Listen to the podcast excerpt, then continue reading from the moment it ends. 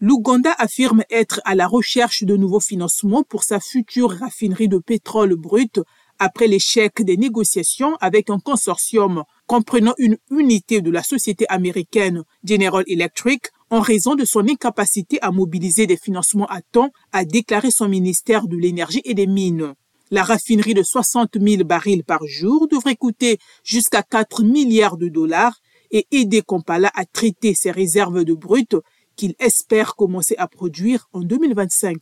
Ikongwe Mine, la seule exploitation minière de minerais de fer du Botswana détenue par une société indienne, a arrêté sa production en raison de la chute des prix à l'exportation du minerai, a déclaré la société. Les prix du minerai de fer sur le marché mondial sont tombés à environ 100 dollars la tonne en raison de la faible demande d'acier, alors que les coûts logistiques sont élevés. Terminons par l'Égypte qui a lancé un programme de 1,8 milliard de dollars pour forer des puits d'exploration de gaz naturel dans la mer Méditerranée et le delta du Nil, a déclaré mardi le ministre du pétrole Tarek El Moula en marge d'un séminaire de l'OPEP à Vienne en Autriche.